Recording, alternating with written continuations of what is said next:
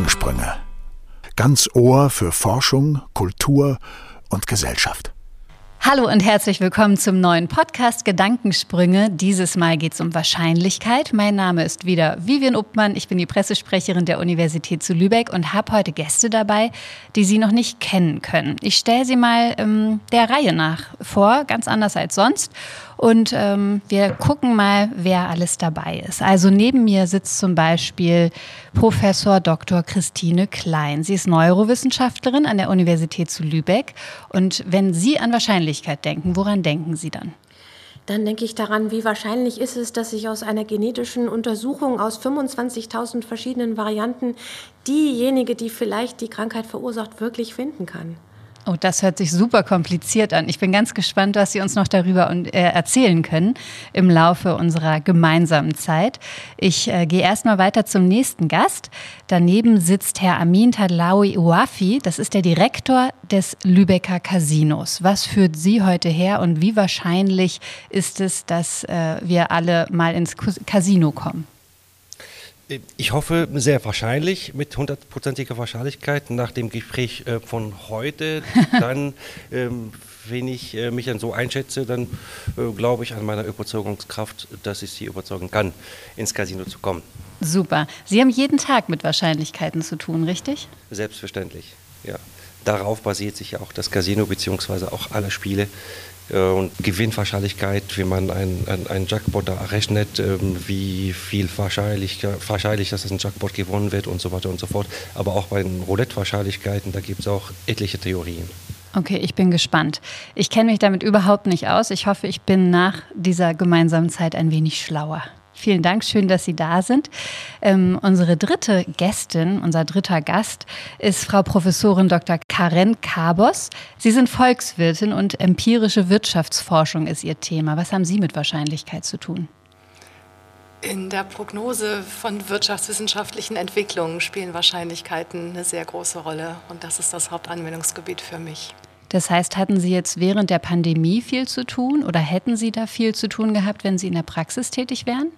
Hm, wahrscheinlich schon, wobei die Pandemie natürlich Rahmenbedingungen gesetzt hat, die so anders sind als alles, was wir eigentlich wissen über Muster, wie Wirtschaften sich entwickeln, dass das kaum möglich war, um meine Kollegen in Schutz zu nehmen, die das aktiv gemacht haben, da ähm, gute, zutreffende Prognosen zu stellen. Das sieht man im Moment auch, wenn man sieht, wie stark wirtschaftswissenschaftliche Prognosen im Moment revidiert werden müssen. Hm. Okay. Auch ein Bereich, mit dem ich persönlich mich überhaupt nicht auskenne. Deswegen bin ich sehr froh, dass auch Sie dabei sind. Und äh, unser vierter Gast in der Runde ist Professor Dr. Oliver Korte. Äh, Sie sind Komponist und Musiktheoretiker. Was haben Sie mit Wahrscheinlichkeit zu tun?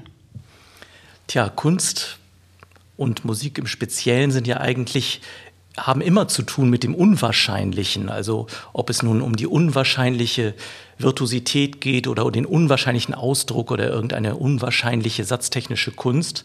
Es geht ja eigentlich in der Musik und in der Kunst im Allgemeinen immer um das Besondere, das andere, das sich Abhebende vom Durchschnitt. Ähm, aber auf eine gewisse Weise ist dieser dieses Abheben und dieses Besondere auch simuliert, weil man es ja erlernen kann und erlernen muss, wie beispielsweise bei uns an der Musikhochschule Lübeck. Aber insofern geht es immer für uns um Unwahrscheinlichkeiten, die wir erzeugen. Hm. Sie haben gerade gesagt, Sie sind von der Musikhochschule Lübeck.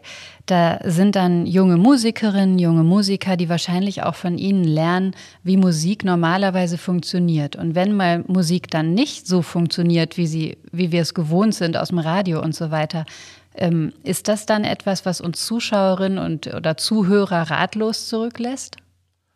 Das würde ich nicht sagen. Also ähm, auf der einen Seite, es geht natürlich um Sprachfähigkeit. Ne? Da gibt es viele Konventionen in der Musik, die Musik auch kommunikationsfähig machen, also das Einhalten von Hörerwartungen. Aber das Brechen von Hörerwartungen gehört auf jeden Fall auch dazu. Aber genau dieses Einhalten von Hörerwartungen, ich glaube, das kennen wir alle, wenn wir im Radio, äh, Quatsch, im Auto sitzen oder sonst wo und ein Lied hören und denken, ah, ich weiß, wie es weitergeht. Ich glaube, das ist dieses, was äh, ganz normal ist. Und wenn das nicht eintritt, dann ist man doch enttäuscht, oder? Überhaupt nicht. Also es gibt schon seit der frühesten Musik das Konzept des Ingano, des Betruges, des äh, sozusagen lustvollen Betruges. Es wird eine Erwartung aufgebaut und die wird im letzten Moment nicht eingehalten. Also ein Trugschluss wird erzeugt. Und das macht eigentlich fast noch mehr Spaß, äh, als wenn die Musik einfach so läuft, wie man sie erwartet hätte, denn dann langweilt sie ja eigentlich eher. Das macht Ihnen als Musiker Spaß oder als Komponist. Macht das auch den Zuhörern Spaß? Na, das hoffe ich doch wohl. okay, wir müssen mal ein Konzert von Ihnen hören, dann können wir es besser bewerten. Ich äh, mache jetzt einfach mal einen Sprung nochmal zurück zu den ähm, medizinischen Wahrscheinlichkeiten. Sie haben gerade ähm, schon ganz kurz neugierig gemacht, Frau Professorin Klein, und haben gesagt, Sie müssen da irgendwie so eine Art Detektivarbeit leisten, richtig? Ja, genau. Oder man kann vielleicht auch so formulieren, wir dürfen das inzwischen. Ähm, wenn es bei uns um seltene erbliche Erkrankungen geht, ähm, dann muss man vielleicht erstmal da auch mit ein paar Zahlen um sich werfen. Also es ist so, es gibt gar nicht so wenige davon. 4.000 bis 6.000 seltene Erkrankungen sind bekannt. Und äh, sind zwar jede für sich genommen selten, aber zusammengenommen natürlich spielen sie doch eine wichtige Rolle. Und dann ist es noch so, dass 80 Prozent dieser erblichen Erkrankungen wiederum auch eine Auswirkung aufs Nervensystem haben. Das liegt einfach daran, dass das Nervensystem besonders komplex ist und besonders anfällig. Und insofern kommt das einfach erstmal häufig vor, ähm, diese Konstellation, dass erbliche Erkrankungen das Nervensystem betreffen. Und früher war es so, da hat man dann einzelne Gene gekannt. Wenn es also um erbliche Krankheiten geht, dann findet man vielleicht, wir nennen das heute nicht mehr Mutation, sondern wir nennen es pathogene Variante. Das ist der neue Fachbegriff. Und dann hat man sich ein Gen angeschaut und hat man etwa was gefunden oder nichts gefunden. Das war äh, meistens die Wahrscheinlichkeit, etwas zu finden, war relativ gering, denn äh, wir haben ja viele, viele Gene, 20, 25.000 und äh, dann genau das Richtige zu haben, war auch immer nicht so leicht. Heute macht man das anders und so kam ich sozusagen auf mein Eingangsstatement. Heute guckt man sich häufig, gerade auch im Forschungsbereich, aber auch im diagnostischen Bereich, ähm, praktisch den gesamten Bereich an, der sozusagen vom Gen in Eiweiße später übersetzt wird. Und da haben wir es in der Regel mit etwa 25.000 verschiedenen Varianten zu tun, die wir dann finden. Und die dann aus diesen 25.000 die richtige oder die richtigen, manchmal sind es auch zwei, herauszufiltern, das ist die eigentliche Herausforderung. Und es kann natürlich auch passieren, dass wir das gar nicht schaffen. Ähm, dass man sagt, Mensch, das ist mein bester Kandidat, Kandidat, aber der ist auch gut oder der ist auch gut oder ich finde gar keinen oder ich habe drei Sachen, die alle passen. Und da wird es dann knifflig. Aber ich stelle mir jetzt gerade vor, ganz laienhaft beim Zuhören, wenn es so viele verschiedene Gene gibt, die Sie untersuchen, dann kommt es doch eigentlich nur auf die Zeit drauf an, die Sie sich dieser, dieser Person widmen, oder? Weil also jetzt ganz, ganz, ja, laienhaft tatsächlich nochmal ausgedrückt, müsste doch die Wahrscheinlichkeit bei 100 Prozent liegen, da etwas rauszufinden, wenn man einfach Ewigkeiten Zeit hat, oder? Ja, also würde ich Ihnen sofort, wenn man eine Ewigkeit Zeit hat, würde ich auch sagen, kriegen wir alles raus, dann würde ich sagen, ja. Aber na, erstens haben wir das leider nicht und zweitens wissen wir auch vieles noch gar nicht. Und umso wichtiger werden wieder die Wahrscheinlichkeiten. Natürlich haben Sie recht, wenn ich jetzt eine Patientin, eine Patientin mit einem bestimmten Bild habe. Ich mache mal ein Beispiel. Es gibt so eine Form ähm, einer Bewegungsstörung, die ist immer morgens, ne, ist, die Patienten geht es denen noch gut, die laufen ganz fröhlich zur Schule. Auf dem Rückweg geht das schon nicht mehr, fangen sie an zu humpeln und abends können sie gar nichts mehr. Wenn ich sowas höre, und dann noch so einiges andere dazu kommt, dann und ich den Patienten auch noch vor mir sehe, dann denke ich, Mensch, das ist bestimmt eine doparesponsive Dystonie. Jetzt erstmal die Wahrscheinlichkeit, dass ich diese Erkrankung überhaupt kenne. Die Wahrscheinlichkeit ist gar nicht so hoch, selbst für den Arzt nicht oder die Ärztin. Ähm, und wenn ich die also nicht kenne, dann erkenne ich die auch nicht. Ähm, dann kann ich natürlich sagen, ist ja heutzutage nicht mehr so schlimm. Ich habe ja meine Gene, meine Genuntersuchung, da wird schon was rauskommen in dem Gen, bestimmt, aber es kommt vielleicht in drei oder fünf anderen Genen auch noch was raus oder in 20 und dann ist es schon nicht mehr so leicht. Also es ist schon immer gut, dass man auch mal ein Wissen mitbringt, sozusagen, das ist das eine. Ja, und äh, das andere ist, dass wir manches eben wirklich gar nicht festnageln können.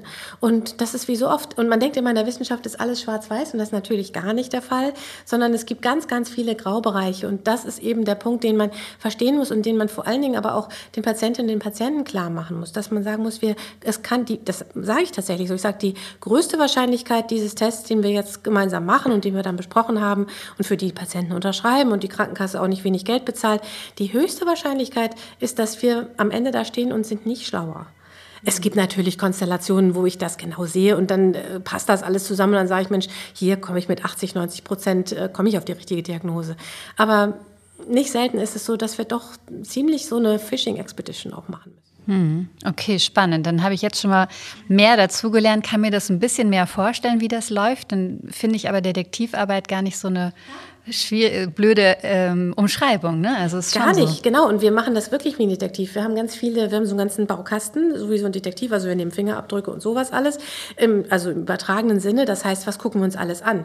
Wir gucken uns an mit Modellierungen, äh, wie wahrscheinlich ist es, dass das Eiweiß, was eigentlich produziert werden soll, daraus nicht mehr richtig funktioniert. Wir gucken uns an, wie wahrscheinlich ist das eigentlich, dass es sich um eine wichtige Veränderung handelt. Denn wir alle haben ja ganz viele Veränderungen, müssen wir ja auch haben, sonst wären wir alle gleich. Und wenn man uns nur mal mit der Fruchtfliege vergleicht, selbst mit, also mit dem Schimpansen wissen wir, da sind wir ja fast identisch, aber mit der Fruchtfliege haben wir ja noch 70 Prozent der Gene gemeinsam. Muss man sich mal vorstellen. Ähm, das heißt, äh, das ist ein wichtiges Kriterium. Ist das was Interessantes, was Wichtiges, was unbedingt wichtig ist für den Organismus? Die Wahrscheinlichkeit, wenn, wenn ich in so was ganz Wichtigem eine Veränderung finde, ist die Wahrscheinlichkeit, dass es wirklich was macht, natürlich viel häufiger, als wenn es so ein Bereich ist, der kann sich auch ganz gerne mal verändern und werden irgendwie aus dem blonden braune Haar oder so, jetzt mal ganz grob gesagt. Äh, das sind so, so Indizien und dann natürlich die Herkunft, ganz wichtig und wird auch in Deutschland immer wichtiger, denn wir alle sind natürlich nicht gleich von unserer genetischen ähm, ja, Zusammensetzung, sage ich jetzt mal. Das ist sehr unterschiedlich ähm, und äh, es kann durchaus sein, wenn ich etwas ganz Seltenes finde bei einem, sage ich jetzt mal, Patienten vielleicht ähm, syrischer Herkunft zum Beispiel, haben wir ja viele Patienten jetzt, ähm, dann, und das ist ganz selten in der, in der zentraleuropäischen Bevölkerung, Bevölkerung. Es kann aber ganz häufig in der syrischen Bevölkerung sein. Ich weiß das nur nicht.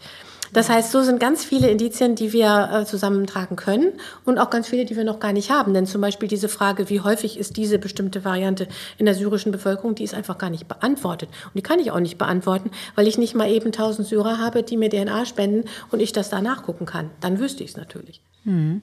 Sie haben gerade selber angesprochen, dass Sie eigentlich so eine Art Glücksspiel dann auch betreiben, richtig? Bei der Suche. Ja. Also das würde ich jetzt natürlich nicht so ganz, nicht so gut wie mit der Ewigkeit unterschreiben. Also, okay, aber es ist eine Art ja, Glücksspiel, dann ja. auch tatsächlich zu einem Ergebnis zu kommen, sagen wir es so. Und das ist natürlich eine perfekte Überleitung zu demjenigen, der Glücksspiel jeden Tag beobachten kann.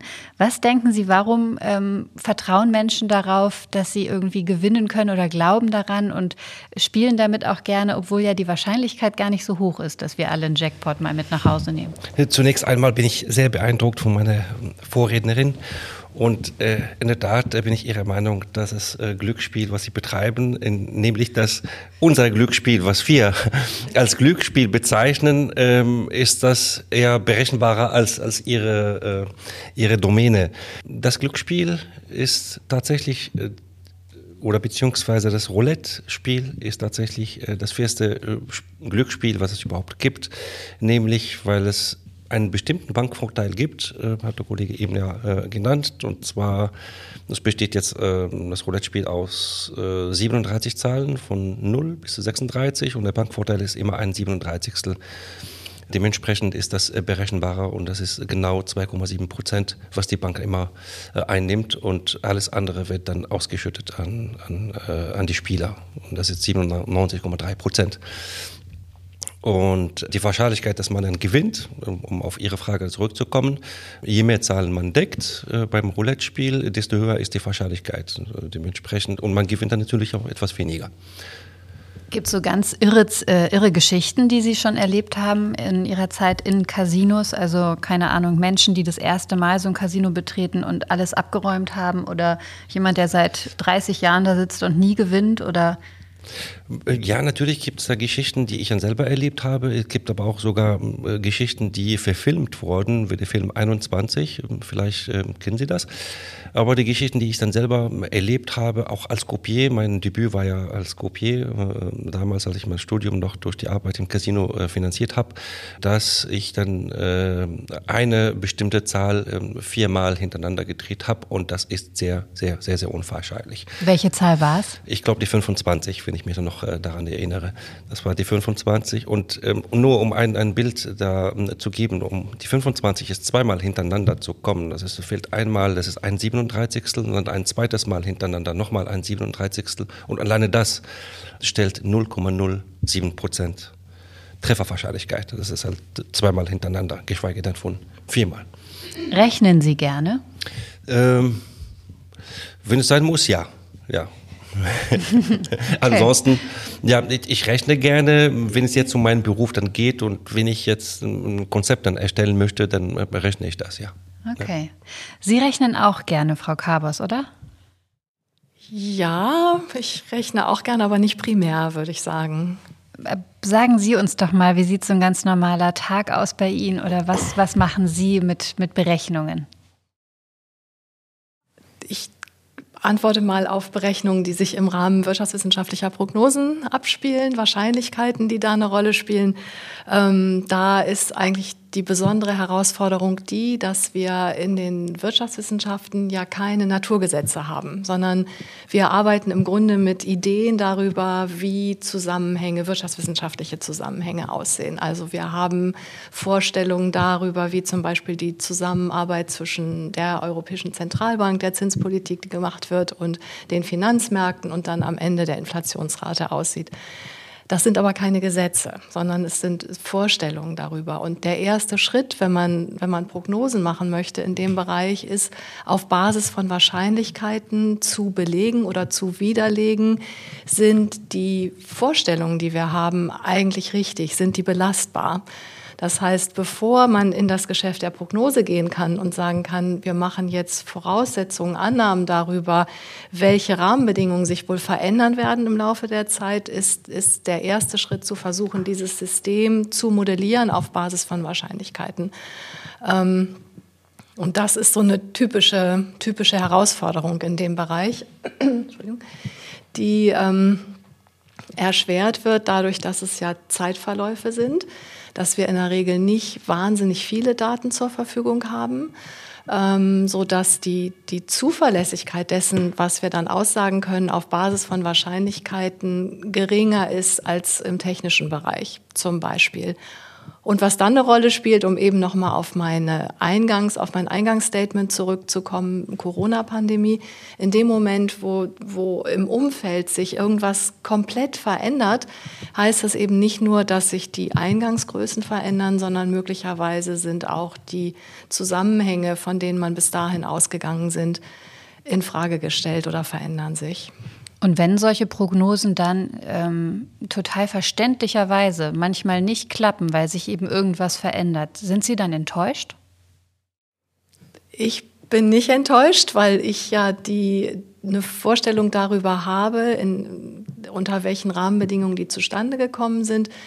Ähm, wir arbeiten auch damit, dass, dass wir Prognosen ja immer innerhalb von bestimmten Bandbreiten angeben. Das heißt, wir sagen schon, es liegt in dem Bereich mit einem bestimmten mittleren Wert. Trotzdem ist man manchmal überrascht, und das passt ein bisschen zu dem, was Sie eben auch sagten, wie häufig doch das unwahrscheinliche Ereignis dann eintritt. Also man arbeitet dann mit bestimmten Fehlerwahrscheinlichkeiten, sagt 95 Prozent Wahrscheinlichkeit, dass es in diesem Bereich liegt. Und dann passiert das Unwahrscheinliche. Und das ist gerade, wenn man in Richtung Finanzmärkte denkt, kommt das gar nicht so selten vor. Mhm. Sie haben gerade Herrn Korte angesprochen. Wollen Sie gleich dazu äh, weiterreden? Ja, ich habe jetzt schon so wahnsinnig viele Gedanken. Ich habe natürlich sofort, als Herr Tatlaui gesagt hat, äh, die 25 war es bei ihm, an Achim Reichels Lied gedacht. Bei dem ist es die 17 beim Spieler, die mehrfach fällt, bis er alles wieder verliert. Er hat mehrfach das 35-fache Geld und danach verliert er alles. Ähm, ja, interessanterweise glaube ich, dass wir alle ähm, in einer Hinsicht ganz, ganz ähnlich arbeiten, nämlich mit Datensätzen äh, mit Datenerhebungen. Also ich bin ja auch Musikanalytiker und da geht es darum ähm, zu verstehen, wie die DNA, wenn ich jetzt mal mit Frau Klein rede, von der Musik funktioniert, denn die ist nicht nur Inspiration, sondern auch Form, Gestalt, Struktur. Ähm, und in der Beziehung arbeiten wir gerade in letzter Zeit sehr stark, zunehmend äh, computergestützt und insofern mit Corpus Building, äh, also erstmal Datensatzerhebungen, die dann auswertbar sind. Ähm, und äh, dann der entsprechenden, dem entsprechenden Instrumentarium ähm, digital etwas auszuwerten. Ich könnte mal zwei Beispiele nennen. Ein Studierender von mir, ein früherer, Johannes Henschel, der sitzt jetzt in Lausanne und macht Corpus Building am Beispiel von, äh, vom Werk von Arcangelo Corelli. Das heißt also, das wird erstmal alles eingespeist und dann werden verschiedene Programme gewissermaßen drüber geschickt, die im Grunde fragen, wie wahrscheinlich ist es, in diesem Fall bei Corelli, dass ein bestimmtes musikalisches Ereignis eintritt. Und auf die Art und Weise bekommt man natürlich eine vertiefte Sicht auf einen Stil, in diesem Fall eines barocken Komponisten. Das ist natürlich auch ganz geeignet, weil im Barock die musikalische Sprache noch vergleichsweise normiert war und kann im besten Fall dann am Ende ein Stück nachkomponieren von Corelli. Oder eigentlich noch schöner finde ich im Bereich des, der Renaissance-Chanson. Da gibt es unvollständige Chansons. Die wurden nämlich früher in Stimmheften für jeden einzeln äh, herausgegeben und da kommt gerne mal eins weg, so dass man nicht weiß, was die Altstimme zu singen hatte etc. Und da gibt es ein Lost Voices Project. Die haben sämtliche Werke, die komplett sind, herausgegeben von äh, Nicolas de Chemin, eingespeist und Fragen daran gestellt, um dann aus den Fragment, also zu den fragmentarischen Stücken die entsprechende fehlende Stimme rekonstruieren zu können. Also eine Frage könnte zum Beispiel sein, wenn äh, der Komponist eine Kadenz nach A gemacht hat, zum Ton A hin, wohin ist dann wahrscheinlich die nächste Kadenz? Und so auf diese Art und Weise entwickelst du gewissermaßen Stränge oder Ketten von möglichen Kadenzzielen und das kannst du positiv nach Wahrscheinlichkeiten berechnen.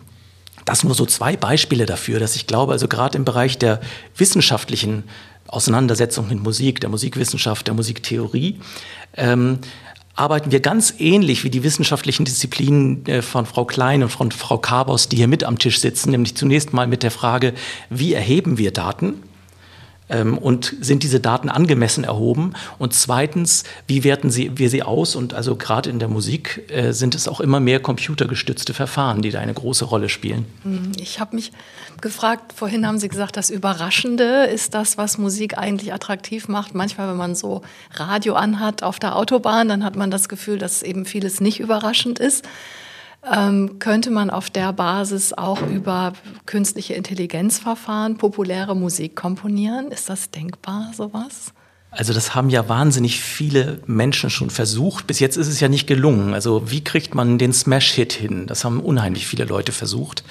Ähm, man hat so ein paar Eigenschaften, also was man vielleicht eher nicht machen sollte. Aber selbst das stimmt dann manchmal nicht, wenn man sich wundert, wie dann irgendwie ein Song, ein hochkomplexer Song wie die Bohemian Rhapsody von Queen zu einem absoluten Welthit wird. Das, also alle haben ihm abgeraten. Freddie Mercury macht das auf keinen Fall. Das wird niemals gehört werden. Ähm, also der, so dass das Rezept gibt es zum Glück noch nicht. Außerdem hängen dann natürlich dann sehr, sehr viele, beispielsweise auch wirtschaftliche Fragen dran. Hast du das richtige Management? Bist du, wirst du auf die richtige Art und Weise also vermarktet? Ähm, triffst du aus Versehen den richtigen Punkt? Äh, also da hängt nicht nur innermusikalisches dran, sondern auch sehr viel beispielsweise Wirtschaft, Wirtschaftsinteressen. Witzig, wir haben schon ganz viel ähm, Verbindendes gefunden. Ist noch jemandem was aufgefallen, ähm, wo es gerade eine Rückfrage geben sollte? Ich, also hat jemand noch ein Fragezeichen gerade im Gesicht und sagt, ja, da möchte ich ganz gern einsteigen gerade? Den Freddie Mercury. Ja, das gerne. ist ja sowas, dass wenn man, also ich finde ja bedingte Wahrscheinlichkeiten unheimlich faszinierend auch, dass man eigentlich so im, im Kopf haben muss, dass ein bestimmtes Wahrscheinlichkeitsmodell, was in einem Moment gilt, sich ändern kann in dem Moment, wo zusätzliche neue Informationen relevant werden. Und das ist im Grunde was, was wir, glaube ich, wenn wir so unsere Umwelt wahrnehmen, was wir ständig machen, dass wir ich finde, in der Corona-Pandemie hat man das so spürt man das ein bisschen. Meine persönliche Einschätzung, wie wahrscheinlich es ist, es ist, damit konfrontiert zu werden, hängt davon ab, ob ich gerade im Umfeld von Fällen höre oder nicht. Also man könnte sagen irrational, aber man kann auch sagen, das ist so ein Update, den man ständig macht. Und das äh, knüpft an an dieses, unter welcher Bedingung findet eigentlich dieses Unwahrscheinliche statt. Freddie Mercury war natürlich auch schon jemand. Ne? Das heißt, wenn man die Bedingung hat, dass da jemand schon einen großen Namen hat und bekannt ist, dann wirkt dasselbe vielleicht anders, als es wirken würde, wenn da jetzt ein Name draufstände, den noch, den noch niemand gehört hat vorher. Ich kann mir das auch vorstellen, dass das Gleiche im Casino auch der Fall ist. Wenn Menschen schon mal jemanden getroffen haben oder jemanden kennen, der schon mal gewonnen hat, dann denken sie vielleicht auch eher, dass sie auch gewinnen, oder? Ähm, Ja, äh, das stimmt. Aber es, es gibt ein, arabisches Sprichwort und, und das, das, passt genau auf, auf Freddie Mercury und das bestätige ich Ihnen auch das, was Sie gerade gesagt haben, dass es ein Glück ist, wenn die Chance auf die Absicht trifft. Und es ist genau das passiert wahrscheinlich dann äh, bei Freddie Mercury. Ja, das, es gibt Menschen, die äh, sich ja vom Glück anderer äh, anleiten lassen und möchten auch dann ihr Glück dann versuchen. Und wir beobachten das auch tagtäglich äh, bei einigen Spielern, die denken, sie können äh, äh, das Glück überlisten, beziehungsweise das Glücksspiel, indem sie die Zahlen minutiös dann äh, zählen und Wahrscheinlichkeiten dann rechnen. Obwohl äh, Sie wissen ja alle ganz genau, dass beim Roulette die Wahrscheinlichkeit bei zwei Zahlen zu treffen, die ist ganz genau bestimmt. Eine Zahl zu treffen ist 2,7 Prozent. Trotzdem äh, äh, zählen Sie dann immer auf Ihre Zettelchen, ähm, wie oft ist Rot dann gefallen, wie oft ist, ist, ist Schwarz gefallen. Ähm, wie es dann im Roulette äh, funktioniert, aber bei allen Glücksspielen, das hat ja auch mit sehr vielen Faktoren dann zu tun, wie, ähm, äh, wie hoch ist die Geschwindigkeit der Kugel, wie viele Umläufe macht sie und so weiter und so fort. Und es gibt tatsächlich einige Universitätsprofessoren, die ich da mal erlebt habe, äh, die das ähm, Glücksspiel knacken konnten. Das sie, wir nennen sie äh, äh Kesselgucker, weil sie beobachten, sie kennen sich aus, sie beobachten den Kessel ganz genau und äh, rechnen blitzschnell, wie viele Umdrehungen hat die Kugel gemacht und in welchem Segment sie fallen würde. Und in dem Moment setzen sie die Zahlen in diesem Segment. Und damit kann man ja auch sehr viel Geld äh, gewinnen. Da sind meistens Mathematiker oder Statistiker, die sind unbeliebt in den Casinos. Sehen Sie das gleich, wer da reinkommt, wer so ein Mathematiker ist? Nö, nö, wir, wir kennen dann, äh, ja. wir kennen dann diese, diese Menschen. Ähm, das, äh, haben, das, die Casinos haben ja dieses Phänomen jetzt äh, versucht umzugehen äh, bei, der, bei, der, äh, bei dem Gewicht der Kugel der sie dann sehr oft dann spricht, äh, springt. Ähm, früher wurde die ähm, äh, Roulette-Kugel aus Elfenbein äh, verwendet. Jetzt wird äh, meistens so eine Plastikkugel, die etwas leichter ist, sodass man diese Segmente nicht mal genau berechnen kann anhand der Geschwindigkeit und Umdrehungen der, des Kessels. Im Blackjack ist genau das Gleiche. Ähm, das sind sechs Kartenspiele, 52 Karten und man weiß ganz genau, welche Wertigkeit jede Karte hat und welche Karte ist raus und welche Karte ist ja geblieben. Die zehnwertige Karten sind ja 96 äh, Karten und, und äh, 24 Asse. Und da ähm, gab es einen Universitätsprofessor in Harvard, der seine Studenten ähm, darauf trainiert hat, Karten zu zählen. Und sie waren recht erfolgreich Anfang der 90er in den 90ern, sodass sie dann äh, äh, die Casinos in Las Vegas äh, um einige Millionen erleichtert haben. Und sie waren so bekannt, dass sie ein, ein Unternehmen gegründet haben, in dem die weitere Studenten äh, ausbilden, weil sie ja sie bekannt waren. Sie konnten ja kein Geld mehr äh, gewinnen. Und diese Geschichte wurde tatsächlich verfilmt in dem Film 21, der Ihnen ja bekannt ist. Äh, das ist von Bill Kaplan, der, der, derjenige, der das die Studenten äh, trainiert hat. Das finde ich wahnsinnig interessant. Also ich kenne den Film gut und finde ihn faszinierend. Da sind ja die ähm, Casinos dann tatsächlich auch gegen die, den Professor und sein Team vorgegangen. Ähm, aber ich entnehme dem, was Sie sagen, dass es im Grunde nicht illegal ist, also Ihre Kesselgucker. Äh, das ist die eine Frage. Also die, man darf das versuchen. Und meine andere Frage, die sich mir sofort stellt, ist, im Grunde müssen diese Kesselgucker heißen die, ne? Diese Kesselgucker müssen dann ja genau die 2,7 Prozent, die die Bank ohnehin gewinnt, von denen Sie eben sprachen, die müssen die besiegen. Also über diese Richtig. Wahrscheinlichkeit müssen die rüber. Ja, ja. Also das, es gibt zwei, ähm, wenn ich das sagen darf in Anführungsstrichen, zwei Sorten von Menschen, die an Casino gefährlich werden können. Ähm, und zwar ähm, Professoren wie Sie die alles da rechnen können. Wir sind auch schon und, ganz hellhörig. Richtig. Und, äh, und Gäste, die mit sehr viel Geld kommen. Das heißt, sie äh, stellen ein Gegenstück der Bank dar. Das heißt, eine Bank spielt gegen eine Bank. Man kann ja immer wieder äh, seinen, seinen, äh, seinen Einsatz erhöhen, bis man gewinnt.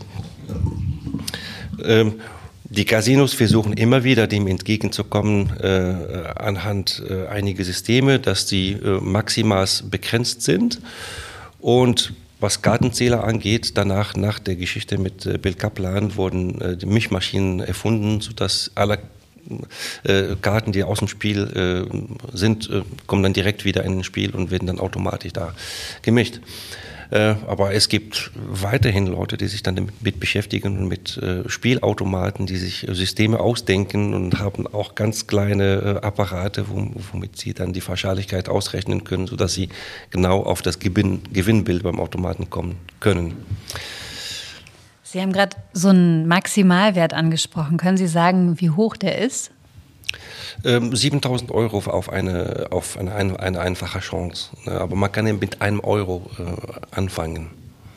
Das ist ein Euro, wenn man verliert und dann hat man dann die 48,6 Prozent dann zu gewinnen, dann, dann setzt man dann nochmal zwei Euro und so weiter und so fort. Wenn man jetzt zwei Euro dann verliert, dann kann man ja auch dann ähm, vier Euro einsetzen, bis man gewinnt. Und dann hat man auch seinen, seinen Verlust und, und, und Gewinn noch dazu gewonnen. Mhm. Ähm, ich habe jetzt mal einen ganz anderen Gedanken, den ich gerne mal einbringen würde. Wir haben darüber gesprochen, dass es so ist, dass man, wenn man von Menschen hört, die irgendwie schon mal gewonnen haben, dann würde man vielleicht eher ins Casino gehen und so weiter. Ich frage mich gerade, Sie als Medizinerin haben jetzt von vielen seltenen Erkrankungen schon gehört und ja auch viele Menschen dann schon getroffen und denen geholfen.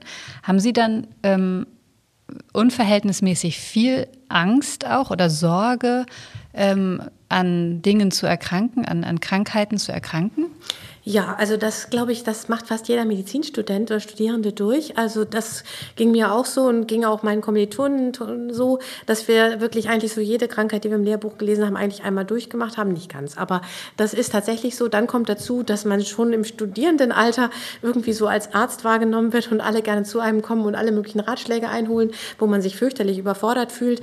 Ähm, das alles gibt es, ähm, aber und dann muss ich gestehen, in meiner ersten Schwangerschaft, da bin ich auch noch den Fehler gemacht, gemacht, äh, auf, oder Fehler nicht, aber ich bin auf einen humangenetischen Kongress gegangen und man sah dann ein Bild neben dem anderen von Kindern mit verschiedensten schweren erblichen Defekten. Und das, muss ich gestehen, hat mich damals schon ein bisschen beunruhigt, aber Insgesamt gesehen nein. Und ich sage mal, wenn man so einen Blick auf die Wahrscheinlichkeiten äh, wirft, dann kann man ja auch wiederum sehr beruhigt sein. Also es ist zum Beispiel so, wir alle, die wir hier sitzen, haben so um die 300 Varianten in unserem Genom, die eigentlich krankheitsmachend sein würden oder auch schon beschrieben sind. Wir können das aber kompensieren. Sehr beruhigend. Sehr beruhigend. Nein, nein, und das Beruhigende kommt jetzt. Ähm, das Beruhigende kommt jetzt. Äh, das Beruhigende ist, wir haben unheimlich viel Kraft zu kompensieren und uns auch zu schützen. Und das ist für mich das Positive. Und wenn wir so viel über Glück sprechen, ist das genau der Aspekt, den wir dann kommt. Und das ist auch tatsächlich der, den wir zu unserem Forschungsthema gemacht haben, weil ich das so einen positiven und letztlich wichtigen Ansatz finde. Wir können natürlich immer die Krankheiten untersuchen, müssen wir auch und die verstehen. Wir können aber auch versuchen zu verstehen, was schützt mich eigentlich. Und das ist nicht unbedingt nur die andere Seite der Medaille oder der, des Chips oder so, sondern ähm, das ist schon bedarf auch ein bisschen eines anderen Forschungsansatzes und bedarf auch ähm, dessen, dass man sich gesunde Menschen besonders gut anguckt. Und ich kann da ein Beispiel nennen. Und zwar ist es so, nicht jede genetische, jede erbliche Veränderung, die wir finden und die wir dingfest machen können, zumindest bei manchmal bei Tausenden von Patienten, ist dann bekannt. Ähm, es gibt immer welche, manchmal sogar in derselben Familie, die entweder nur ganz leicht oder auch gar nicht erkranken, obwohl sie diese Variante tragen. Und das ist genau unser Forschungsansatz tatsächlich. Was machen die anders? Und da machen wir wieder, geht es dann wieder um Wahrscheinlichkeiten. Dann vergleichen wir wieder Hunderte zum Beispiel mit der Variante, die gesund sind, Hunderte mit der Variante, die krank sind und gucken, was ist unterschiedlich. Und das ist tatsächlich zum Teil erfolgreich. Und dann findet man bestimmte Faktoren, die auch zum Teil plausibel sind und versteht dann besser die Mechanismen, die dahinter stecken. Und das ist, äh, das ist dann das Schöne. Und das ist natürlich nicht nur Glück, dass jemand dann nicht erkrankt, sondern das hat Gründe und die aufzudecken und die vielleicht zu nutzen für, für Therapieentwicklung. Das ist dann Glück. Also so ganz ge in gewissem Maße haben Sie jetzt quasi gerade das Rezept zum ewigen Leben angesprochen. Ja. Verraten Sie uns doch mal, was Sie da rausgefunden haben. Jetzt wollen wir es alle wissen. Jetzt wollen Sie es wissen. Naja, also sagen wir mal so, im Einzelfall ist es dann, äh, ist es, finde ich es furchtbar spektakulär. Äh, und würden Sie vielleicht sagen, hm, hm habe ich doch vielleicht noch nicht so äh, bedacht oder so oder nicht gewusst. Also zum Beispiel ist es so, es gibt nicht wenige Erkrankungen, das hat auch schon wieder was mit Wahrscheinlichkeiten zu tun. Wir alle haben in unserem genetischen Material so Wiederholungen. Ähm, zum Beispiel, also Sie wissen vielleicht alle, die, unsere DNA ist ja auch eine Schrift. Unser genetischer Code, der besteht aus vier Buchstaben, ähm, allerdings nur das einfacher als beim Alphabet. Und dann kommt es so vor, dass da immer wieder vorkommt CAG, CAG, CAG, CAG, CAG. Und bis zu 27 Mal ist das in Ordnung, aber wenn es länger wird, wird man krank beispielsweise. Und ähm, so gibt es viele Krankheiten, die das so haben. Und ähm, das ist eben etwas, was man schon relativ gut versteht. Und jetzt hatten wir genau diese Frage. Wir hatten jetzt äh, Patienten mit einer, es sind tatsächlich alles Männer, deswegen sage ich auch Patienten, äh, das ist X-chromosomal vererbt. Ähm, und die haben eine bestimmte krankheitsmachende äh, Variante und zusätzlich noch solche, ähm, solche Repeats oder Wiederholungen. Und natürlich kann man sich jetzt vorstellen, je länger so eine Wiederholung ist, desto schlimmer wird das. Das ist relativ banal. Und dann haben wir aber nochmal eine Untersuchung draufgesetzt und haben tatsächlich gefunden, dass die beiden Gene eine richtig wichtige wichtige Rolle spielen, ob man früh oder spät erkrankt, die wiederum für die Stabilität dieser Wiederholungen zuständig sind. So dass das für uns war das spannend. Also weil wir wirklich sagen, Mensch, wir haben hier einen ganz plausiblen biologischen Hintergrund, den wir verstehen können. Und tatsächlich heutzutage wird es wirklich spannend, weil man anfangen kann, solche Dinge tatsächlich sich auch therapeutisch vorzuknöpfen, zum Beispiel mit gentherapeutischen Ansätzen. Insofern sind das so Dinge, die wirklich dann auch schon vielleicht eine klinisch-therapeutische Relevanz haben können in den nächsten Jahren. Okay, also nichts, was man jetzt spontan selber tun kann, sondern das Übliche. Mhm.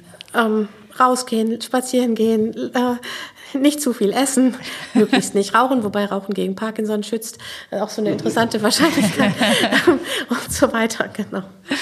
Okay, verstehe. Ja, schade, wäre auch äh, zu einfach gewesen sonst ja, wahrscheinlich. Ja.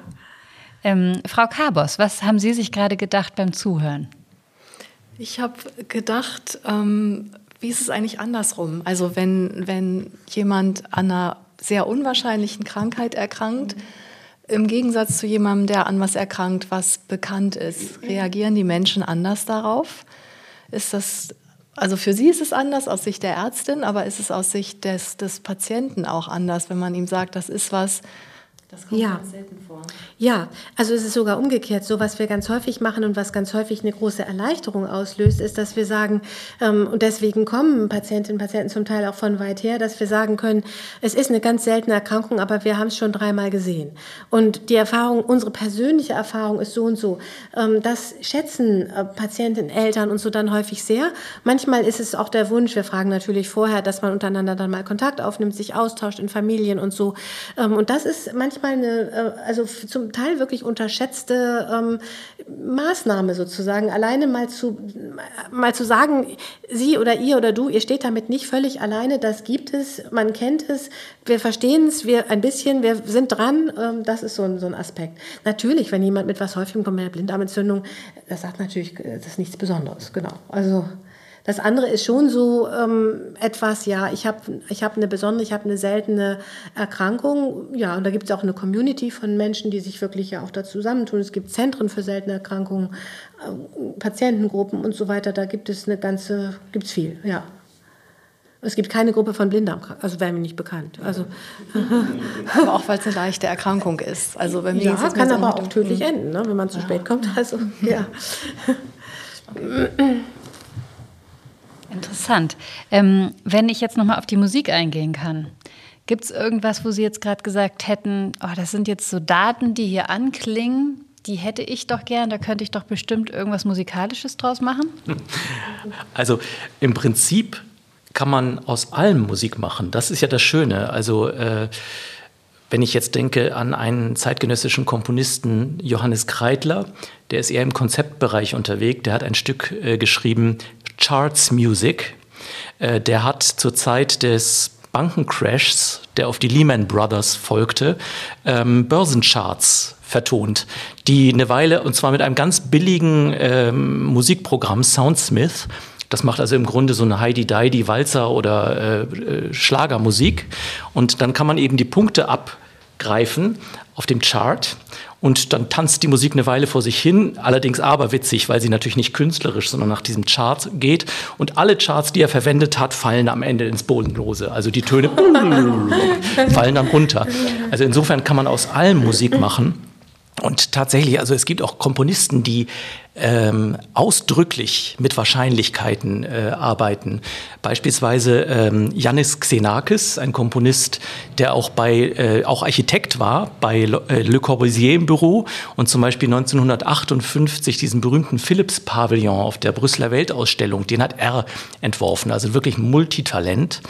Der hat äh, wirklich eine stochastische Musik geschrieben. Da geht es nicht um Melodien oder Rhythmen oder Harmonien, sondern um Felder, um Texturen, äh, die wirklich nach Wahrscheinlichkeiten berechnet sind. Also so ähnlich wie Wolkenbildung oder ein Wirbelsturm. Das finde ich ja auch immer so faszinierend, dass äh, im Grunde man ja Wetterphänomene berechnen kann, obwohl sie im Detail komplett stochastisch sind. Und wenn man dann also vom, von oben drauf guckt, dann sieht man so eine fantastische Form wie ein, wie ein Wirbelsturm der ja nun wirklich das Chaotischste ist, was man sich vorstellen kann. Und genau dasselbe macht, ähm, macht Xenakis. Also der nennt seine Musik sogar die Musik oder den Klang der Naturwissenschaft. Der nimmt verschiedenste Statistiken, Gleichungen und so weiter und übersetzt die in musikalische Texturen, wo man dann also beispielsweise äh, insgesamt Richtungen, also Höhe in, nach Höhe und Tiefe bemerkt, also Entwicklungen äh, nach Dichte, nach verschiedenen Körnungen. Also man könnte sich vorstellen, so von dem kleinsten Kiesel bis hin zu dicken Steinen, die dann in diese Musik hineingeworfen werden, etc. Und in dieser Hinsicht hat also, ja, da ist wirklich ein Xenakis für zeitgenössische Musik ein großes Vorbild, ähm, hat er tatsächlich mit äh, musikalischen Statistiken und Wahrscheinlichkeiten beziehungsweise Unwahrscheinlichkeiten gearbeitet und die komplett direkt in Musik übersetzt. Faszinierendes Zeug, muss ich sagen kann man auch sehr schön grafisch dann wieder zurück übersetzen. Also Klappt das auch? Das machen wir ja manchmal bei uns, dass wir hin und her übersetzen. Das sieht dann wieder so ähnlich aus wie das Ursprungs der Ursprungstext sozusagen? Ähm, ja, also man könnte das gewissermaßen in den Ursprungstext übersetzen, aber man kann es natürlich auch Ah, das ist ein eigenes Thema. Ähm, ich finde Visualisierung von Gegenständen sowieso hochinteressant. Also wie bildest du deine Statistik ab? Ähm, mit was für einer Art von Graph? Und das ist, hat ja eine eigene Suggestivität, möchte ich mal sagen. Ähm, und also genau mit dieser Suggestivität, sowohl akustisch, als auch in einer Rückübersetzung dann in sehr, sehr hübsche Grafiken. Er war eben auch Architekt, das sieht man dann schon. Hat Xenakis sehr, sehr viel gearbeitet. Und es gibt also durchaus einige Komponisten, die gerne mit Wahrscheinlichkeiten arbeiten. Also ich auch. Ich habe mich gerade gefragt, ähm, Frau Professorin Kabus, ob Sie da ähm, übereinstimmen, wenn Sie gerade hören, dass Herr Korte sagt, äh, so ein Wetterphänomen äh, sieht stochastisch ja dann auch wieder ganz schön aus, hat, macht eine tolle Form. Äh, denken Sie auch in solchen Formen dann oder? Ich, also an den, an den Punkt, dass Visualisierung eine große Rolle spielt, da kann ich mich sehr anschließen. Also man startet ja immer erstmal so und, und bildet alles in Zahlen ab, aber häufig hilft es eben wirklich sehr, Dinge dann grafisch darzustellen, bunt zu machen, zu versuchen, möglichst mehrdimensional auch Zusammenhänge zu, zu visualisieren. Also da bin ich auf jeden Fall dabei auch.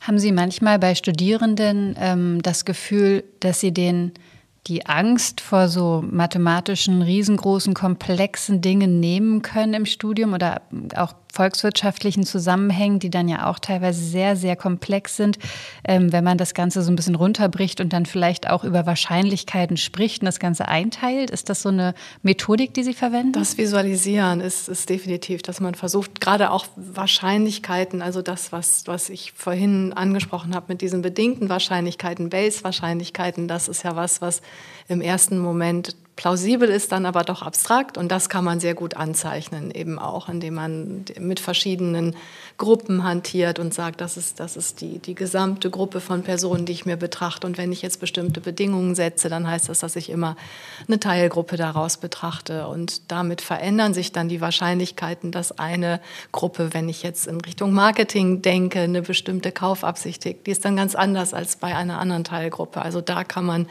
durch Bilder und durch Zeichnen sehr, sehr deutlich machen, wie Bedingungen eigentlich, Rahmenbedingungen ganz schnell komplett verändern können. Ja. Sie haben ja jetzt auch während der Pandemie gelehrt ne? und äh, haben da ja wahrscheinlich auch Corona mit Ihren Studierenden thematisiert. Haben Sie darüber mal gesprochen, wie wahrscheinlich es ist, dass wir alle nochmal so eine Pandemie äh, erleben werden? Gute Frage. Gute Frage, ja. Also ich habe tatsächlich eine, eine, Zahl mal in den Raum geworfen, alle wie viel 100 Jahre passiert das. So gesehen ist es nach Wahrscheinlichkeiten ausgeschlossen.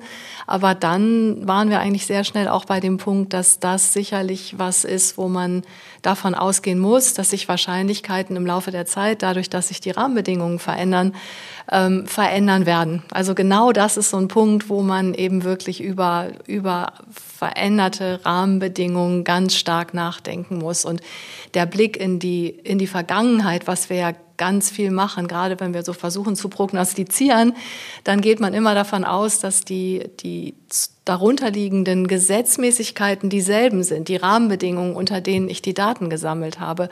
Und ob das jetzt gerade bei dem Entstehen dieser Pandemie, ob wir davon ausgehen können, dass wir noch in dem gleichen Setting unterwegs sind wie vor 100 Jahren, da waren wir dann eigentlich sehr schnell an dem Punkt, dass das nicht der Fall ist, so dass man nicht, vermutlich leider nicht auf Basis der vergangenen Entwicklung sagen kann, okay, wir waren jetzt dran und das wird alle, die hier sitzen, sicherlich nicht mehr treffen, weil so die, die Einschätzung ja doch sehr stark zu sein scheint, dass ähm, dass ein Wandel der Struktur, in, dem wir, in der wir forschen und, und leben, stattgefunden hat, der das Auftreten einer Pandemie wahrscheinlicher gemacht hat.